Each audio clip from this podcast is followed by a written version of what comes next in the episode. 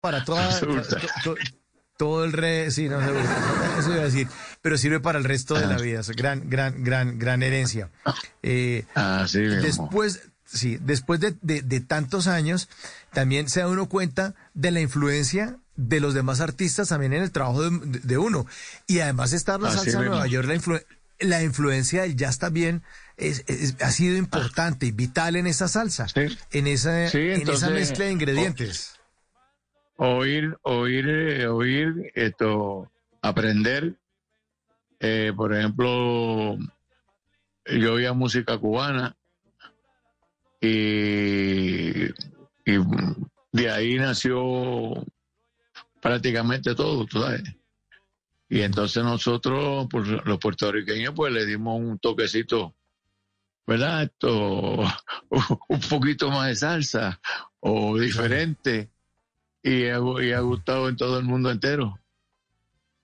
Sí, exportación además y además con el sello de, una ciudad como, como Nueva York. Y, ustedes los, y ustedes los seguidores Ah, los, fanáticos, los fanáticos número uno del mundo. Uy, claro. Aquí en Colombia somos salseros, pero duros, maestro.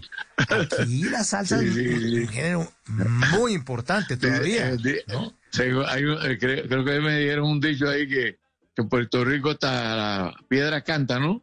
Eso dicen. Sí. Ajá, ajá. Y, y en Cali hasta las piedras bailan. Así es. Hasta las piedras Ajá. pero, ahora que usted... Y, que mientras, señor. señor. Oye, y que mientras existe un colombiano, la salsa no muere.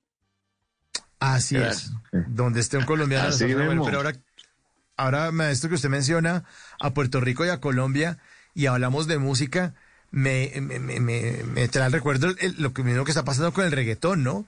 reggaetón, algo que se genera en Puerto Rico, que se mezcla también en Estados Unidos, que triunfa también en el público latino en Nueva York, eh, y que en Colombia también se está elaborando de una manera pues ya masiva, o sea, la cantidad de artistas, eso se volvió una revolución también, ¿no? Pero, pero fíjate, hay, hay una satisfacción de que le gusta el reggaetón, pero no dejan de, de bailar la salsa que muy importante. sí. señor. Ah, hay muchos, muchos artistas que han pasado por las noches de Bla Bla Blue y que se han dedicado al merengue. Y les he preguntado a ellos y también a los grandes de la salsa por qué es tan importante, por qué fue tan importante o más importante la salsa que el merengue. Y alguno de ellos me respondió, me dijo, porque estaba en Nueva York y tenía la aprobación de el chulo, pues, de que las cosas, el arte, eh, la pintura, la escultura, la moda. O sea, Nueva York le pone el sello también a muchas cosas y, y, se lo puso a la salsa y de ahí viajó al mundo. Que el, el, merengue no había ocurrido exactamente con la misma suerte, sino se había quedado pues, sonando mucho en República Dominicana, había viajado, pero que no, no le había ocurrido lo que le pasó con la salsa. Y con el reggaetón, sí. Y con el reggaetón, así es. Así es. Bueno, pronto habrá sorpresa por ahí. Sí, no me, maestro, no. No, no, no. ¿Ah? No me diga, maestro, que usted Sorpresa, sorpresa, sorpresa. Tú sabes, que, hay que estar con la juventud. Yo siempre estoy con la juventud. No, pero la tiene con sus grandes éxitos y sus grandes canciones. Bueno, pero igual, maestro, si se va a mandar un reggaetonazo, aquí también lo vamos a sonar. Lo que pasa es que yo, yo no sé, yo no sé, o sea, si usted empezó a trabajar a finales del 57, pues yo no sé usted cómo está ahorita como la, para lo que viene siendo el perreo, ¿no? No, sé, maestro. ¿Sí? Bueno, en el 57, eh, eh, cuando yo llegué a la ciudad de Nueva York, me apodaron el Elvis Presley puertorriqueño. Ah, porque yo tocaba la guitarra, me veneaba y bailaba. Y entonces, caramba. Y, yo ah, compré la misma guitarra de Elvis Presley. ah, en claro, claro, tenía que tener la misma guitarra. Y, la, marca, la marca. La marca, ¿y qué, qué marca de guitarra era, maestro? ¿Qué especificaciones tenía? Rage.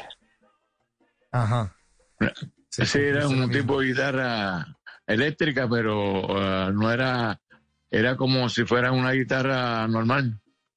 Como una acústica. Sí, no, no, no, una tabla, que, que, hay guitarras con, como parecen tablas, pero eh, era una guitarra normal. ¿no? Sí. Y meneaba usted, entonces, usted era también como Elvis Pelvis.